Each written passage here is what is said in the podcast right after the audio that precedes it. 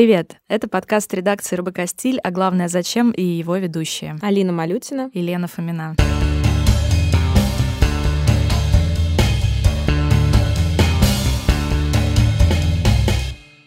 Работая с новостями и трендами, мы часто задаемся вопросом, а главное, зачем? Зачем Ливан Горозия вел долгие переговоры с Blackstar о своих правах на песни, если мог просто потанцевать локтями? Зачем Тимур Бекмамбетов сносил в своей квартире стены, если мог сделать ремонт мечты в VR? Зачем нужно было выгонять бездомных с Union Station в Лос-Анджелесе, где проходил Оскар, если главную награду отдали земле кочевников? Вместе мы хотим разобраться в сути вещей. А сегодня обсуждаем, есть ли у сервиса в России проблемы, особенно в сравнении с Западом, и откуда у них ноги растут и руки.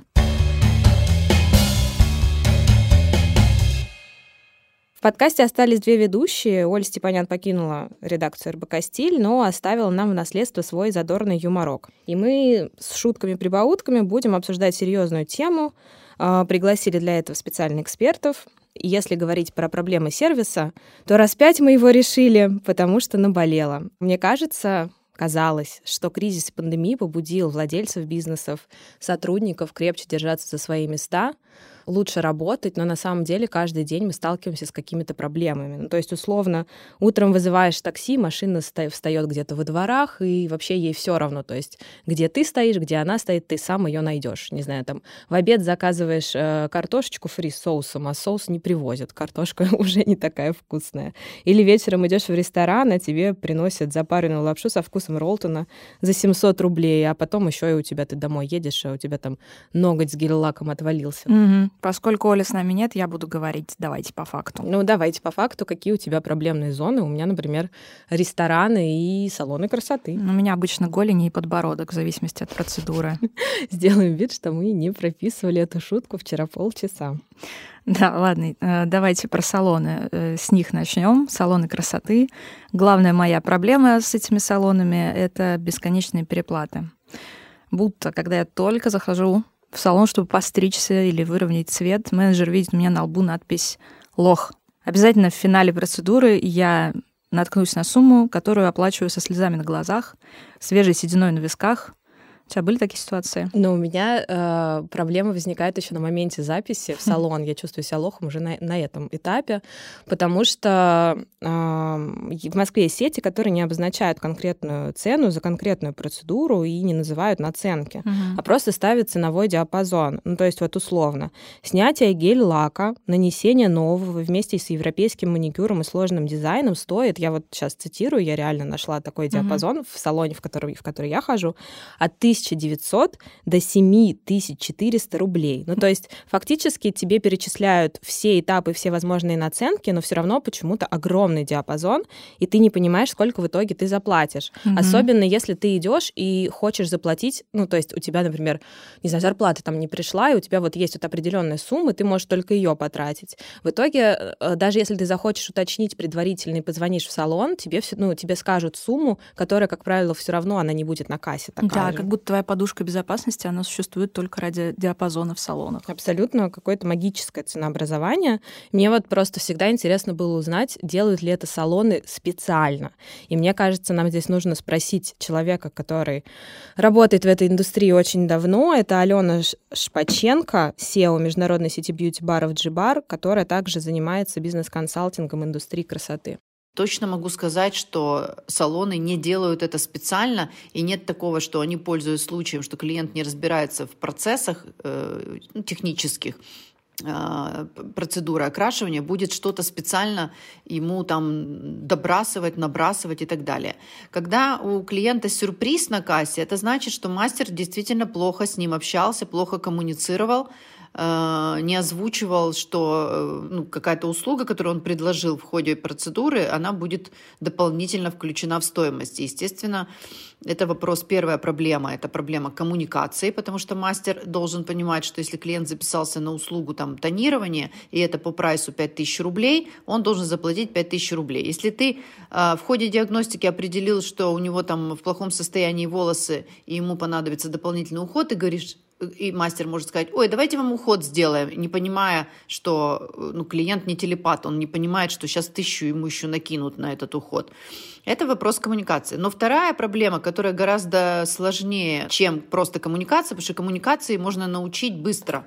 Да, это вопрос сервиса. А вот как правильно считать, как усреднять и как не бояться, что ты там вылетишь в трубу с перерасходом, вот это действительно проблема всей индустрии, потому что собственники ошибочно думают, что э, все сидит в расходах материалов, а это всего лишь 10-15% от общей стоимости услуги, и не надо зацикливаться на расходных материалах. Я сейчас говорю в большей степени об окрашивании, потому что с маникюрами, укладками, стрижками более-менее все понятно, можно рассчитать. Просто действительно окрашивание — это сложная химическая процедура, и у людей разные исходные данные, разные пожелания. И из-за того, что вариаций того, как достичь нужного результата, много, и невозможно это объединить в какое-то, ну вот типа вот написать сложное окрашивание 10 тысяч рублей и все туда включить. Потому что у каждого оно будет состоять из разного количества шагов, из разных материалов, и из разного расхода этих материалов, и плюс еще нужна разная экспертиза мастера. И вот это точно никто не умеет калькулировать и вообще понимать, э, как это посчитать. Поэтому могу сказать, что у меня много работы на эту, на эту тему. И я понимаю, что еще 50 лет, наверное, можно всех консультировать, и все равно до конца все не поймут. Пока мы слушали ответ Алены, у нас э, здесь в студии звукозаписи появилась история, собственно, от молодого человека, который, ну, для него, для вообще, в принципе, для молодого человека сделать маникюр, мы говорили об этом в одном из наших подкастов про токсичную маскулинность, а, то, что это новый опыт все таки И он пришел, маникюр стоил до этого там 900 рублей, ему сказали. В итоге ему там насовали дополнительных услуг, и на выходе получилось 1400. Он сказал, у меня есть 1000 рублей, вот, пожалуйста, до свидания. Развернулся и ушел. И на самом деле здесь дело еще и в уверенности, в твоей собственной уверенности, можешь ли ты, так сделать. Скорее всего, я бы так не сделала. Не потому что там, ну, это правильно, я считаю, что это правильно, но просто моей уверенности в себе не хватит, ну, так сделать. Давайте не будем о комплексах и мне кажется, что сетевые салоны чаще грешат э, вот этими вот переплатами, наценками, чем салоны нишевые. Э, вопрос, мне кажется, скорее даже не в коммуникации, как говорила Алена, а в недобросовестности сотрудника или в банальной жадности. Я сегодня прокурор, имейте в виду. Нишевые салоны, давайте узнаем, как они работают с этим, какая разница у них в работе с сетевыми. А, ну, так сказать, что есть какая-то разница. Э, опять же, я не люблю обобщение, потому что в сети может быть, например, лучше могут быть отработаны стандарты, э, более продуманное ценообразование, потому что все-таки сеть подразумевает некое тиражирование бизнеса, а значит процессы отработаны в разных локациях с разными управляющими, с разными мастерами. Ну, то есть можно, наверное, предположить, что сеть будет работать как часы в большей степени, чем, например, одиноко стоящий салон э, у Натальи, там, «Русалочка» или любой другой какой-то бренд. А, но если мы говорим про нишевый салон, который там открыли какие-то предприниматели, ну, как бизнес, а не просто там пойду, ну, открою салон и буду там себе укладку делать с утра до ночи, вот, если кто-то открыл салон как бизнес и продумал ряд вещей, сделал там правильный брендинг, э, ну, маркетинг, все продумано, просчитано, э, все бизнес-процессы прописаны, то, наверное, и нишевый салон может ну, удивить вас по сервису. И, ну, то есть тут вообще зависит очень от собственника, а не от того, сетевой это салон или один, одиночный салон рядовой пользователь, клиент обычно натыкается на услуги от владельцев, которые открыли салон неграмотно. Ну, не всегда, но часто. Ну, в большинстве случаев. И он никак не может понять, куда попал, пока не, не закроется этот салон, вот, который открыли в его доме в первом подъезде. То есть примерно через неделю станет ясно, к тому моменту и шелак отвалится, и нарощенные реснички тоже. Но на самом деле как правило, работает сарафанное радио, или ты там в Инстаграме увидел какой-то салон, и ты по опыту другого человека понимаешь, э, ну, можешь ли ты этот опыт вообще на себя, в принципе, примерить. Но на самом деле интересно просто, идут ли вообще на салоны, в салоны красоты из-за владельца, из того, из-за того, кому этот э, салон принадлежит, кто его сделал. То есть, условно говоря, в ресторанном бизнесе есть свои звезды, рестораторы. Mm-hmm. Ты идешь к конкретному шефу поесть его еду, то, что он приготовил. Mm-hmm. Потому что, ну, они уже так преподносятся, и вокруг них формируется бренд и комьюнити, то, что человек идет конкрет, на конкретного человека. Вот интересно, есть ли в бьюти-индустрии свои Перельманы, Новиковы, Сысоевы и другие супер супер-супер. И другие супер рапопорты. Конечно, имя эм, собственника является гарантией качества, но могу сказать так. Во-первых, все равно в сети очень сложно контролировать каждого человека.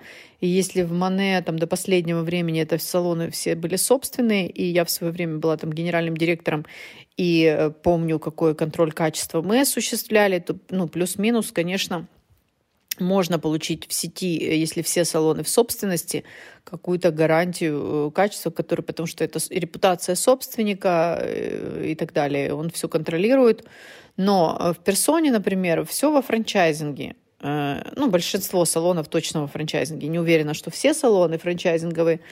А, а что такое франчайзинг? Это франчайзинг, это у, ну, бренд, да, у бренда есть один собственник, но у каждого салона есть собственник другой предприниматель, который купил франшизу. И если он порядочный человек и соблюдает все правила, то будет под этим брендом э, гарантия качества. Но разные бывают предприниматели, и э, не, не будет имя сети гарантией того, что мастер как-то э, странно себя поведет или что-то там администратор насчитает. То есть не, не могу я сделать такой вывод и сказать, что э, ходят на собственника в салоны. Нет. Есть э, салон, опять же, «Белый сад». Его владелица известная э, Оксана Лаврентьева. И, наверное, можно там ожидать, что будет какое-то супер классное качество, потому что предположить, что Оксана понанимает каких-то непонятных мастеров, я не могу. С другой стороны, там точно никогда не будет, если говорить про гарантию цены, там точно не будет ясности никакой, потому что я видела их прайс, и там э, этот прайс — это «Война и мир». Его можно читать несколько дней, и явно этот прайс не сделан для удобства э, клиентов. Поэтому могут быть сюрпризы. Вот мы поговорили про, в том числе про ценообразование в салонах, и мне интересно, вот в салонах Белый сад, э, других салонах премиум-класса, является ли вот эта вот высокая цена способом отсеять аудиторию привлечь в салоны конкретные, ну, конкретных людей? Из каких факторов складывается стоимость услуги конкретной в салонах красоты? Э, стоимость услуги как раз складывается, исходя из того, в каком сегменте работает салон, в каком он находится районе, в каком он находится помещении, какая там целевая аудитория, для кого салон открылся. Многие ошибочно думают, что цена складывается из себестоимости. Это, конечно, очень интересный подход. Так как я занимаюсь консалтингом э, малого бизнеса, то я сталкиваюсь с тем, что люди думают, вот моя себестоимость, я ее сейчас посчитаю, умножу на 5, или там на 10 или на 25, и будет у меня цена. Это очень такой средневековый какой-то подход, потому что э, в этом подходе нет никакого маркетинга, брендинга, нет вообще ничего, что говорит о ценности продукта. Поэтому услуга складывается из амбиций собственника и из того, в какой сегмент он вообще решил пойти. И уже в этом сегменте он изучает конкурентов, понимает, может он стоить дешевле или дороже, исходя из того, какую ценность представляют собой его услуги, его салон, что он делает, кроме, ну, кроме того, что делают все, все остальные. Поэтому цены могут быть э, разными в зависимости от э, сегмента и ценности э, услуг. А, высокий ценник не может быть способом привлечения определенной аудитории. Просто, как я говорила ранее, есть понятие целевой аудитории, Соответственно, салон открывается в том районе, где обитает эта целевая аудитория, и под эту целевую аудиторию делается уже интерьер, и, соответственно, и цены на услуги устанавливаются. Конечно, высокая цена будет привлекать определенную аудиторию с определенным доходом, но это логично. То есть люди, которые ходят в салоны Альда Копола, Десанж, Приве 7, Альта Сенса, Белый сад. Ну, то есть вот есть десяток таких известных, понятных, дорогих салонов, э, куда ходят звезды, знаменитости и, и конечно, платят ну, из серии 20 тысяч за визит, 50 тысяч рублей за визит. Ну, если коротко, то да, ценник может привлечь определенную аудиторию. В общем, что и требовалось доказать. Ценообразование — это комплексный процесс, а, в котором важную роль играют не только расходные материалы, но брендинг, маркетинг, ориентирование на определенный сегмент аудитории. Но мы вообще жалуемся на цены преимущественно зря, если особенно сравнивать нас с Европой и Штатами. Там ты заплатишь 100 долларов или 70 евро за маникюр, из-за которого в России мог бы задушить мастера голыми руками. Знаю, был у меня такой маникюр. Да, у всех был. Тем печальнее положение а, наших соотечественников, которые перебрались на ПМЖ из России в Европу и теперь сидят без маникюра, потому что нет вообще даже подобного сервиса там ну, близкого. Но они на самом деле не всегда сидят без маникюра, потому что вместе с ними, понимая, что спрос на услугу есть, приезжают русские специалисты по маникюру, открывают там салоны и пользуются большим успехом, потому что они там могут свои услуги продавать дороже, чем здесь. Но условно за те же 100 долларов, это 7 тысяч рублей фактически за маникюр, в России это дико дорого. Если нам кажется, что 2 тысячи за маникюр это дорого, то 7 тысяч, конечно. Там они гребут бабки, что говорится. Ну и тратит их, конечно, в той же валюте так же быстро. Да, и то же самое касается стилистов по волосам или парикмахеров, если по-простому. Кстати, почему это слово в немилости? Ну, как будто бы э, все столи... ну, типа столичный мастер не может быть парикмахером. Блин. То есть как будто бы ну, отдает какой-то, не знаю, провинции, что ли. Но на самом деле так не только, сделаем небольшое отступление, не только про парикмахеров, но и про специалистов по маникюру. Я пару лет назад брала интервью у мужчин, которые которые делают маникюр. Угу. Ну, делают именно как специалисты другим да, людям. Да. И мне один из а, героев, а, его, по-моему, звали Руслан Гацалов, он рассказывал о том, что у него, например, в дипломе написано, что он маникюрша ну, то есть не специалист по маникюру, а так написано маникюрша и педикюрша. Ну, то есть помимо того, что эти э, слова снижают там авторитет профессии, mm-hmm. это еще и, ну, то есть он же мужчина фактически, ну, ну то есть здесь не может педикюрша? быть феминитивов. И он обратился вместе с, с адвокатом, подал жалобу в Верховный суд, и в итоге в результате 3 декабря 2017 года Минобрнауки в досудебном порядке урегулирования спора подготовил проект, согласно которому профессия теперь официально называется специалист по маникюру. Ну, то есть фактически, наверное, специалист по волосам тоже есть. Но специалист по волосам — это трихолог. Ну, понятно, но как бы, ну, не знаю, просто тут, наверное, надо спрашивать у непосредственных Или он специалисты по коже и волосам. Ну, наверное, по коже и по волосам. Но э, здесь, наверное, надо спросить у людей, там, не знаю, комфортно ли им, чтобы их называли парикмахером. То есть, опять же, дело в коммуникации. Ты спроси человеку, как его называть-то, может быть, его вообще там по батюшке, там не просто Саша Прихмахер. Ну, в общем, а дело в том, что, там... да, маникюрша в дипломе — это страшно, и, скорее всего, это ошибка наборщика этого диплома, который так написал. Вот. А с другой стороны, мы всегда используем маникюрши, парикмахер в бытовом разговоре, и мне кажется, тут мы себя даже обманываем. Ну ладно, давай вернемся от слов к более отдельным словам и узнаем, почему в США и Европе нет привычной нам индустрии красоты? А, я считаю, что нельзя говорить, что на Западе отсутствует индустрия красоты. Она есть, просто она развита ровно настолько, насколько есть спрос. То есть э, отличие в развитии индустрии связано только со спросом. Э, в России просто принято ухаживать за собой. У нас такая культура – а, ну, причесываться, там, краситься с малолетства и так далее, и так далее. А, а ну, вот э, будем отдельно говорить о Европе, о США, потому что все-таки разные тренды. В Европе тренд э, «будь естественным, будь натуральным, стареем красиво», инъекции непопулярны, седина модно и так далее, и так далее. То есть Европа вообще спокойно относятся к внешнему виду, и никто там чрезмерно не пытается следить за собой как-то с каким-то рвением. Там важнее книжку почитать, поговорить с друзьями, встретиться. Все-таки э, Европа в этом смысле ну, является достаточно таким продвинутым местом, где не зациклены на, люди не зациклены на э, улучшении себя, ну, внешних каких-то своих данных. А если говорить о России, то здесь абсолютно антитренд этому.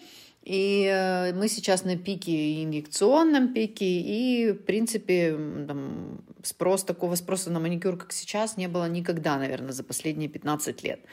Э, США, там отдельная история, она связана, ну, тоже с отсутствием спроса, но как раз именно с, с тем, что э, предпочитают быстрые какие-то решения, а именно инъекции, но тем не менее эти инъекции больше популярны среди селебов, а простым людям вообще абсолютно плевать на то, как они выглядят, опять же, э, одеваться, наряжаться, это давно тоже не тренд.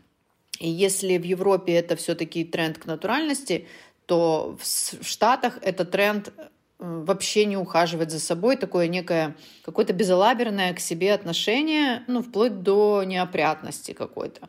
И, соответственно, из-за того, что и там, и там снижен по разным причинам спрос, индустрия не развивается. А у нас э, спрос диктует э, развитие, и спрос как раз подгоняет индустрию все время выдумывать какие-то новые и новые вещи. Вот, э, вот этим, собственно, объясняется разница в индустрии.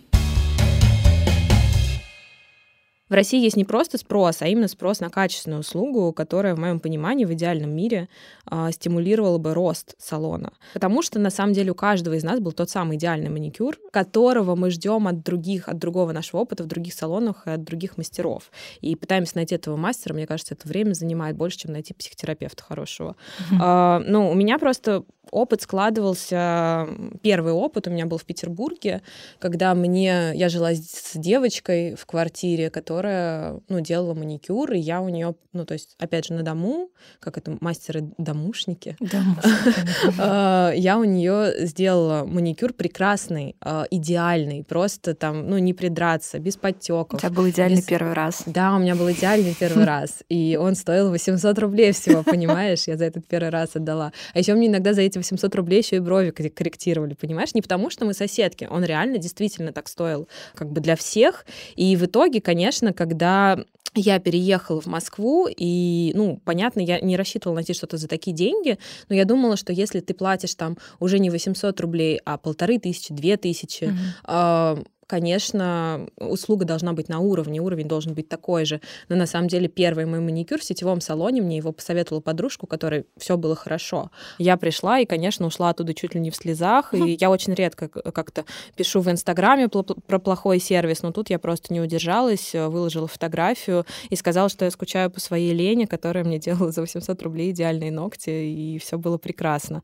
Так что, да, у меня до сих пор продолжается поиск салона, потому что я всегда натыкаюсь на какие-то проблемы невероятные, но на самом деле иногда даже ты сталкиваешься с проблемами, с наценками, там, не знаю, э, какие-то прям серьезные проблемы, например, тебе там какую-то инфекцию заносят под ноготь, извините. Ну, это да. мой страшный кошмар, я Да, и ты все равно понимаешь, что, ну, маникюр-то, в принципе, неплохой, и можно дальше продолжить ходить в этот салон, потому что лучше, ну, очень тяжело найти, найти свой салон, э, да своего мастера. Тут вопрос даже э, и требований, и привычек, и вкусов, э, потому что мы живем в городе, в котором есть огромный выбор, куда пойти и сделать ноготочки. Вокруг масса мастеров, каждый при этом делает свою работу по-своему, кто-то безалаберно, кто-то очень ответственно. Сложно, правда, вот наткнуться на человека, который вот соответствовал бы твоим стандартам. Хотя стандарты общие есть, и ими руководствуются все эти специалисты, которых море. А, но человеческий фактор тоже не последний пункт. И кому-то нравится маникюр в салонах там точка, кому-то в Белом саду Лаврентьевой, а кто-то вот вполне себе нормально чувствует себя на дому у Кристины в Конькова условной. Короче, на мой взгляд, это все равно, что стоять перед э, полотном Дега и говорить, ну это, блин, не Ван Гог вообще.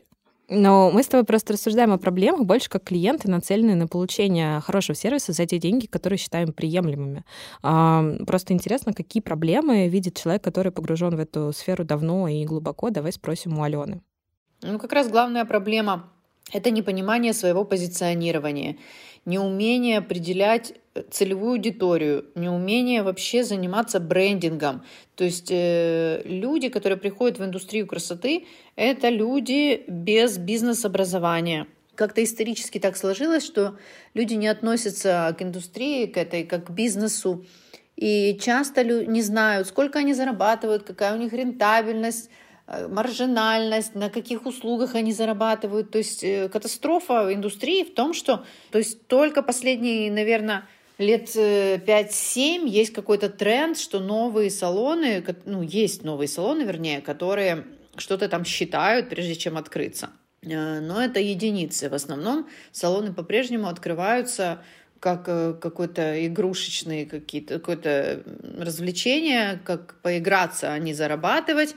Ну и, соответственно, отсюда и растут все ноги проблем. Неправильное ценообразование, неправильное позиционирование, э, попытка всем нравиться, то есть непонимание, что такое целевая аудитория, что такое ядро целевой аудитории, как мы с ней работаем. И вот эти все понятия простые, базовые, точки контакта, tone of voice бренда, коммуникация и так далее. Это все, все еще темный лес для индустрии, хотя другие бизнесы давно уже в материале давно уже все применяют, но именно конкретно салоны красоты это, я бы сказала, такая достаточно отсталая в этом смысле отрасль. И я считаю, что проблема в том, что э, бизнес, даже банки не третируют это как серьезный бизнес, и кредиты под салоны красоты дают весьма неохотно, потому что ну, в том числе, конечно, потому что это бизнес с множеством таких э, э, процессов операционных, которые, как бы ты ни строил, э, все равно зависят от огромного количества факторов, и большая часть этих факторов — это человеческие ресурсы.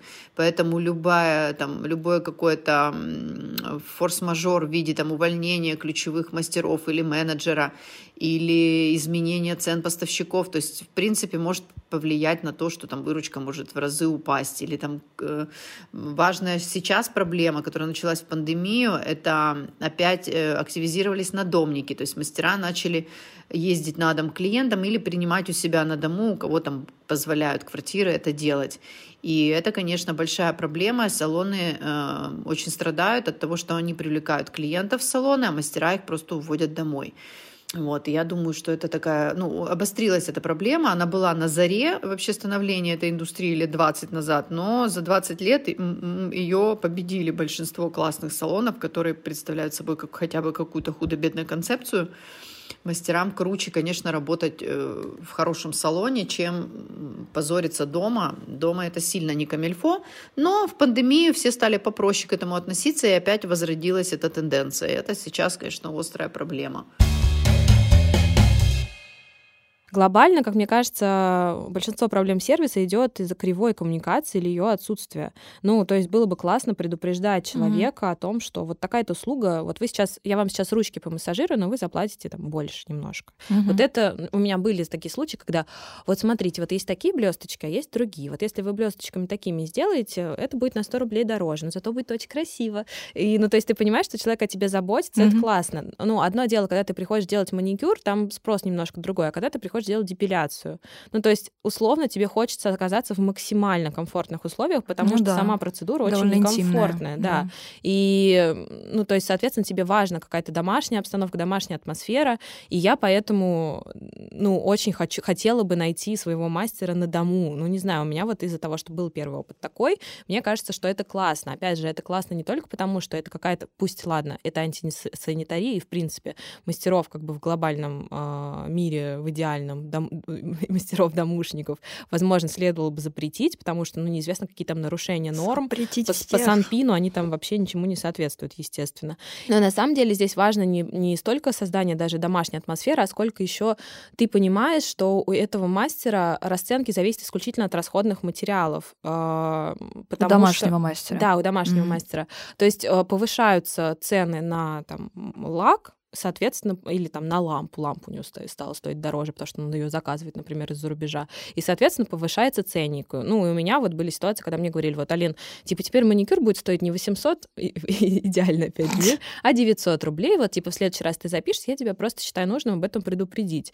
Ну, как бы человек из-за 100 рублей суетится, а потому что он понимает, он еще и дорожит тобой, это его клиент. Да, потому что ты индивидуальный. Да, и, ну, то есть отношение другое абсолютно. А в сетевых салонах, когда клиентов много, и им, в принципе, они тебя не знают. Э, ну, то есть кто ты, что ты, придешь, ты им вообще, возможно, все равно, вернешься ты или нет. Возможно, они даже не нацелены на то, чтобы сделать тебя счастливым, а хотят просто получить деньги за то, что они оказали тебе услугу, и вообще не важно, доволен ты этой услугой или нет.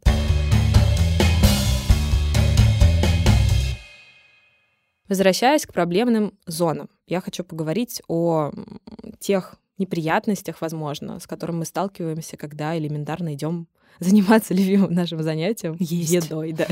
Возможно, мы не просто идем там поесть, а идем в хороший ресторан, и то есть это становится не просто трапезой, а еще и времяпрепровождением. Вот сколько вообще, Лен, ты готова за это отдать, и что для тебя больше это? То есть, опять же, трапеза или времяпрепровождение? На самом деле, я сейчас даже в ступоре, потому что я никогда особенно не задумывалась, что важнее прием пищи или времяпрепровождение.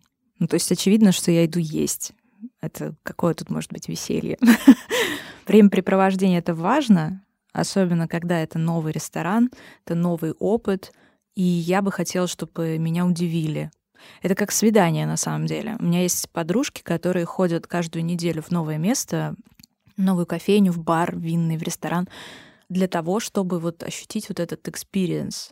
И у них такие свидания с ресторанами. А, это довольно забавно. Вот я вот хочу сейчас, я к вам пришла, я в первый раз у вас, чтобы вы мне принесли какой-нибудь коктейль в еловом пне или там десерт крышесносный в сверкающей глазури. Я готова любые деньги за это отдать, вообще не проблема, совершенно безжалостно я отношусь к тратам в этом случае. А если это действительно классный опыт. Но ты все равно говоришь про опыт вокруг еды. То есть да. я, скорее всего, ну, скорее имею в виду атмосферу заведения. У меня был э, опыт, когда я пришла в новое заведение, опять же, которое, как uh-huh. ты говоришь, должно тебя удивить как-то и заставить тебя вернуться, uh-huh. мотивировать на это. Э, не буду называть заведение, но, в общем, был момент открытия, то есть они там третий, наверное, день работали. И, ну, там, карпаччо из лосося стоит 700-800 рублей. Ты перекладываешь э, эту стоимость, стоимость блюда, ну, то есть тебе кажется, что все все тоже должно быть на каком-то высоком уровне. А, но в итоге я там пошла в уборную и увидела вместо, ну, полотенец одноразовых, я увидела бумажные салфетки. То есть мне руки предлагали там посушить бумажными салфетками, которые эти салфетки... Ну, не возмутительно, но как бы это нормально, если ты идешь там в ресторан кофе попить, где кофе там стоит в кафе 200 рублей, например, а не 400 или 500. Ну, то есть у тебя сразу немножко так планка падает, и ты не хочешь туда возвращаться, потому что как будто вот ощущение, что тебя ободрали. И мне интересно, входит ли вообще в стоимость блюда вот эта вот атмосфера, шоу, experience, новый опыт, или стоимость блюда — это только себестоимость продуктов, свежие и качественные продукты. Нам ответит Александр Сысоев, основатель гастрономического проекта Сысоев FM, совладелец ресторанов Ники, Леван Кофе, салона Ева. Конечно же, высокая цена на блюда обуславливается рядом факторов. Первый фактор — это себестоимость продукта, поэтому если вы видите а, хорошо приготовленное блюдо из э, качественных ингредиентов, то оно не может стоить дешево. Например, греческий салат в ресторане Ева с потрясающими томатами или сырые креветки в Джентле. Конечно, такой продукт э, стоить дешево не может, и тому хороший пример – те же самые томаты в супермаркете. Есть дешевые, есть дорогие, и вы прекрасно понимаете, какой вкус у них. А далее это, конечно же, стоимость самой команды, фонд оплаты труда. Чем лучше шеф-повар и его повара и сушефы, тем э, выше стоимость оплаты труда в ресторане. Это тоже дает э, более высокую себестоимость блюда. Ну и третье – это аренда и другие платежи, которые э, всегда являются константой для любого заведения. Поэтому высокая цена на любое блюдо обуславливается рядом факторов. И если вы хотите, чтобы это было действительно вкусно, то вы должны быть готовы к тому, что это будет стоить недешево. Вообще рестораны с неким шоу, там, например, кабаре или живые концерты, немножечко канули в лету. Сейчас самое главное шоу — это гастрономия, талант шеф-поваров и то оборудование, на котором э, все это готовится, и, конечно же, техники. Можно вспомнить, например, кальмары, которые печатают на 3D-принтере в Twins Garden братьев Березутских. Гастрономия и есть то шоу, на которое люди идут. А, поэтому абсолютно оправданные цены на блюда, когда речь идет о таланте а, и каких-то необычных вкусовых сочетаниях.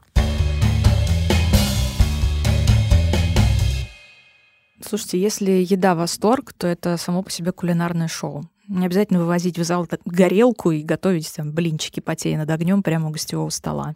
О, у меня есть, кстати, история. Я ходила в, опять же, не буду называть, это, по-моему, был гриль-бар Стей, а, стейкхаус, извините, господи, эти названия зарубежные, в них путаешься. Да, там были очень дорогие стейки и дорогой соус к этим стейкам, то есть, условно, обычный соус там 700-600 рублей стоил. И я так понимаю, что, конечно, то, что этот соус готовят при тебе, стоим, входит mm-hmm. в стоимость соуса. И э, стейки, в зависимости от того, э, там, сколько они стоят, то есть, условно, если ты возьмешь стейк за 3 700, тебе, ну, при тебе его приготовят, разделают, будет паровое какое-то шоу восхитительное, но сам стейк невкусный, его невозможно есть, он пересоленый. Или там мне принесли салат «Цезарь», потому что, ну, как бы, не знаю, я не готова отдавать за стейк 3 700, если я просто иду на обед. То есть мы пошли, ко мне подружка приехала из другого города, и для нее это был experience, а для меня, ну, так как я достаточно часто хожу по заведениям, для меня это просто, как бы я пришла просто поесть. Вот, у нас были разные ожидания от места, поэтому... Mm-hmm как бы она больше пришла за шоу, я пришла за едой. Mm-hmm. И мой салат был пересоленный. Ее стейк был, она такая, ну, не очень вкусно, ну, зато какое шоу. И то есть, ну, насколько вообще в этой системе, э, системе обслуживания, системе в, в ресторанах, в гастрономической сфере важна еда как вот единица?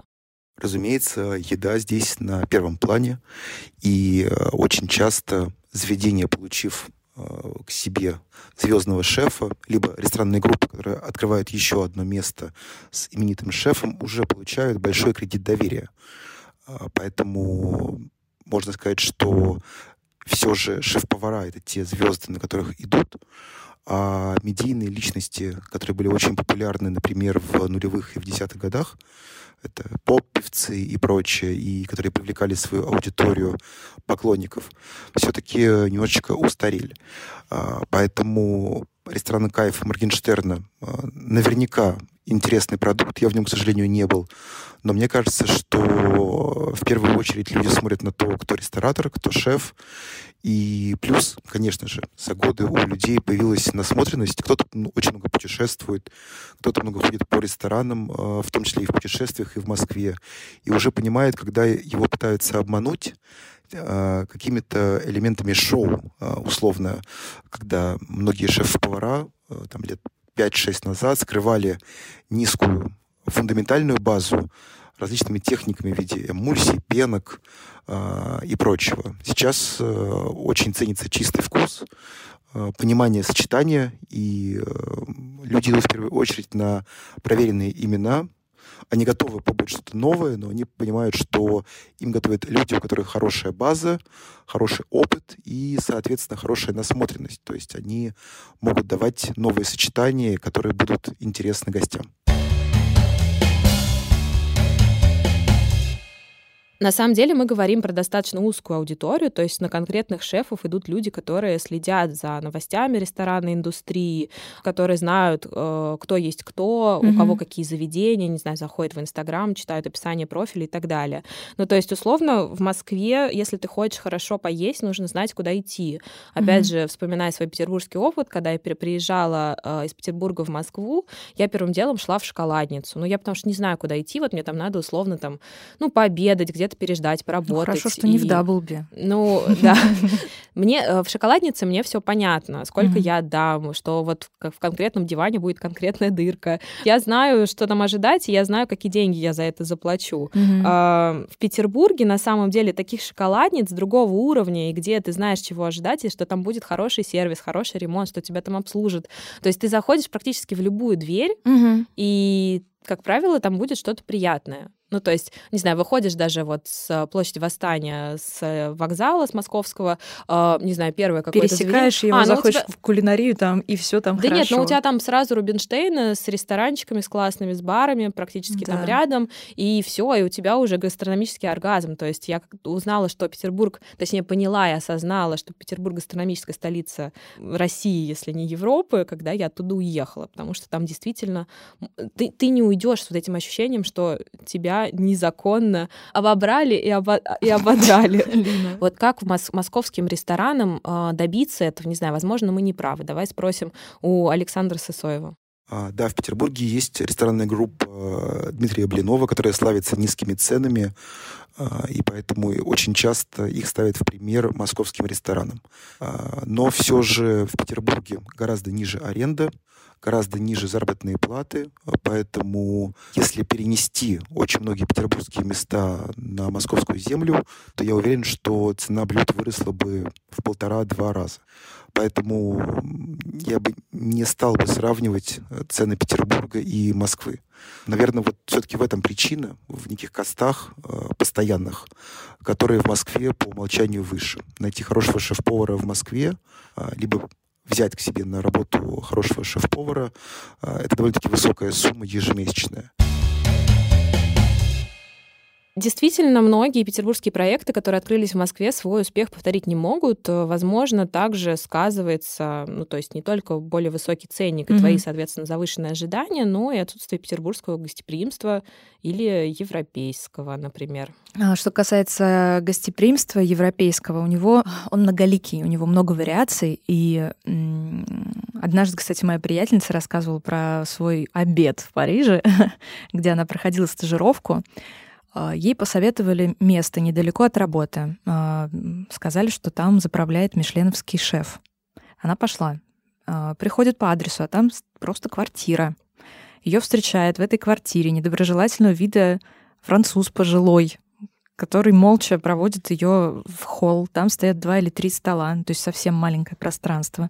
Они накрыты, как в ресторане, но это квартира, то есть ну совсем некомфортная обстановка а на столе лежит какое-то меню из разряда тех, которые предлагают в самолетах, вот обычная, она указывает там на номер э, набора, и далее э, шеф, вот этот вот француз пожилой, приносит ей блюда одно за другим. Он ей не говорит э, приятного аппетита, он ей не улыбается вообще. Сервис из разряда «поела, иди нахрен». При этом она заплатила демократичную цену за этот весь сет и осталась настолько довольна. Она мне рассказывала, что она никогда больше нигде не ела такой вкусной еды. Это было невероятно. Ну, еще и новый опыт в квартире. У... Да. Ну, то есть, представляешь, ты приезжаешь во Францию, а тебя просто ты ассимилируешься, потому что Абсолютно. ты приезжаешь и ешь у человека в квартире. Это вот клево. Пока ей приносили сет, еще присоединилась парочка гостей, и примерно то же самое они получили. Но они, видимо, этого шефа давно знают и давно к нему ходят. У меня, кстати, был похожий опыт в Вероне, тоже в мишленовском ресторане.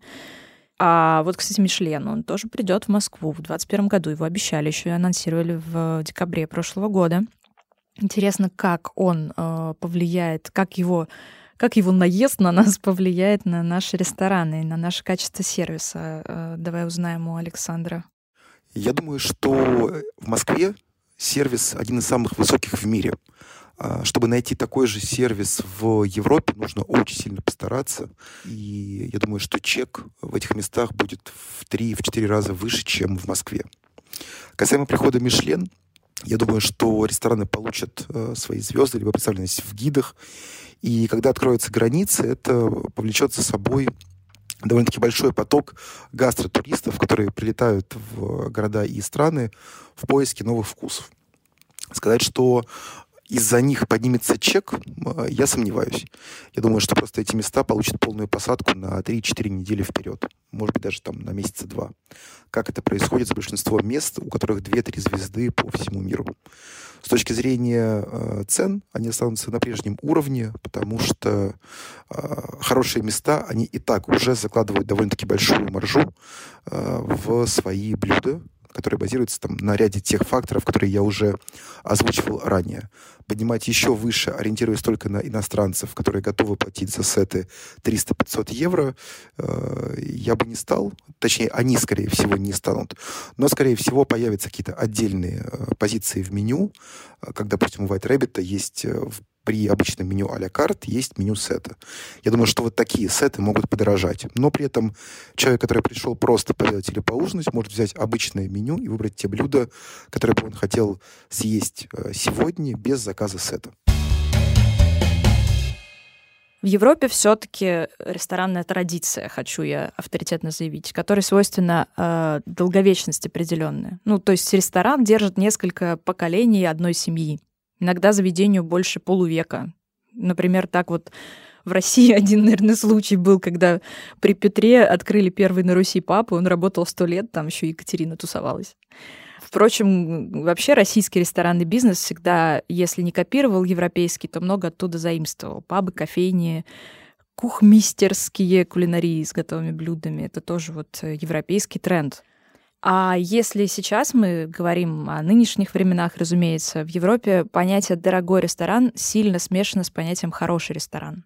То есть, если ты зайдешь поужинать к какому-нибудь маурицу и закажешь там пасту за 12 евро, а, ты будешь гарантированно знать, что это лучшая паста в городе, и потому что ее готовила бабушка этого маурицу 50 лет назад. Рецепт семейный. И тебя обслужат в этом местечке с радостью. И Именно поэтому я бы не стала однозначно утверждать, что такой же сервис, как в Москве, будет в Европе непомерно дорогим. Нет.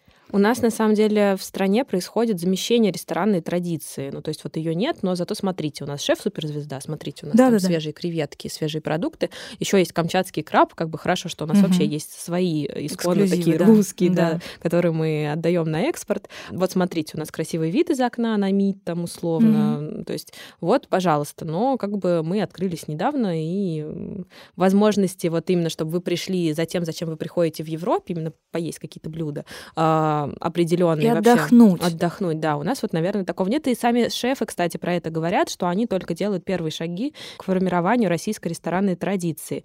Мне кажется, что здесь просто очень важна поддержка государства, которая поможет бизнесу не прогореть в очередной кризис карантин.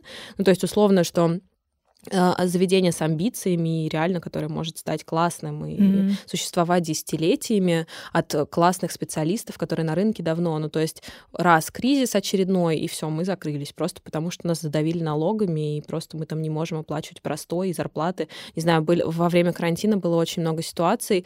Вот Арам Нацаканов, он, по-моему, продавал свой Порш, чтобы выплатить зарплату людям. Ну, то есть это же вообще страшно. Mm-hmm. Ну, то есть это классно с его точки зрения, но страшно страшно, в принципе, что в индустрии, которая развивается, и что к нам многие реально там из-за рубежа, из-за границы, и с приходом Мишлена будут чаще приезжать, mm-hmm. но у нас рестораторы реально продают машины, чтобы оплатить людям, своим сотрудникам зарплаты. Но э, мест вообще, которые бы существовали у нас десятилетиями, их мало. Вот я, наверное, опять же, там, вспоминая Петербург, расскажу про пышечную быстренько. Mm-hmm. А, на, на Большой конюшне есть пышечная, которая существует там с 19 века.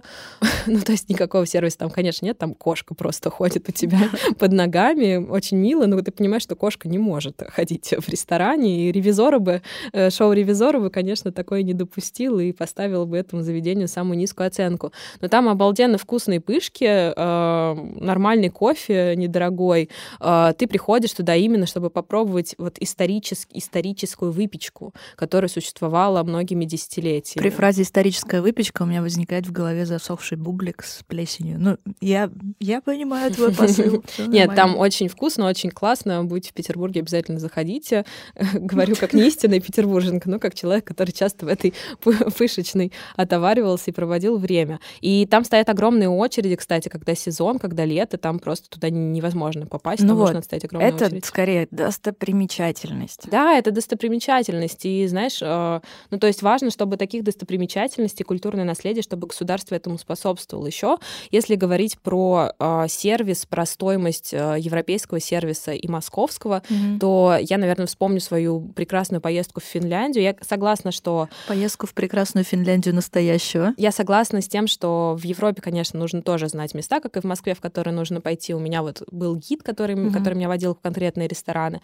Но суть в том, что там, во-первых, это был хороший ресторан. А, не скажу, что дорогой, потому что каждое блюдо там подавали их сетами, и каждое блюдо стоило 10 евро, и за эти 10 евро у тебя каждый, то есть у тебя mm-hmm. многократный гастрономический оргазм mm-hmm. при каждом блюде. Ну, там блюда обычно а, шерятся, они приносятся в стол. Mm-hmm. То есть ты еще и общаешься, вот этот вот, а, у тебя происходит там смолток с а, людьми, с которыми ты пришел, и, в принципе, очень все классно выглядит.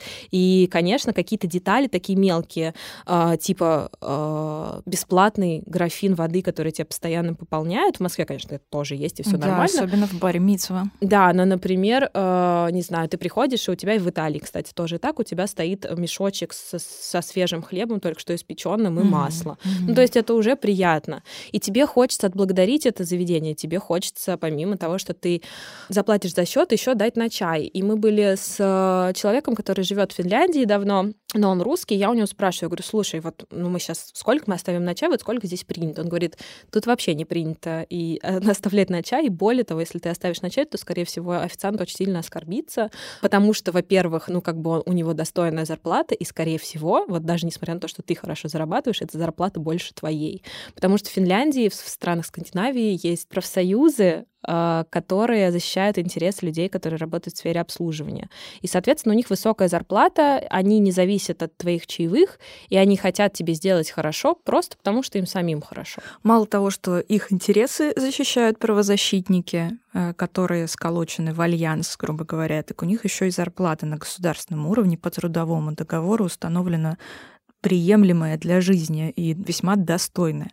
Потому что когда сфера сервиса урегулирована на уровне трудового законодательства и контролируются профсоюзами, такими структурами. То есть сотрудники ресторанов, магазинов, салонов красоты и других э, мест, где оказываются услуги, когда они получают достойную зарплату за свой труд, уровень сервиса определенно становится лучше, становится выше. Это как с безусловным базовым доходом. Был эксперимент в Финляндии, про который мы говорили, про прекрасную Финляндию будущего, настоящего. А, пару лет назад там начали раздавать э, э, двум тысячам испытуемых по 560 евро в месяц. Они были безработные, эти испытуемые участники. А, и они участвовали в эксперименте по социальному обеспечиванию, который должен был показать, насколько вот этот безусловный базовый доход влияет на их благополучие, на их стремление найти поскорее работу и вообще на социализацию. Но оказалось, короче, что работу они не спешили находить, потому что им прекрасно жилось. Но при этом они морально оздоровились. У них снизились стрессы, тревожность. Они поправили здоровье себе, потому что они почувствовали себя в безопасности на финансовом уровне. Ну, как бы в такой ситуации, как не быть милым к, бли- к ближнему? Ну, по-моему, вполне себе можно. С другой стороны, на сервис, который мы получаем, влияет э, наше отношение к сегменту населения, который эти услуги оказывает. Иными словами, без уважения к чужому труду не будет достойного сервиса, только совок и хамство. Пока специалистов по маникюру пренебрежительно называют маникюршами, а еще наказывают официантов за малейшую нерасторопность, прекрасная Россия будущего достойного сервиса не увидит никогда.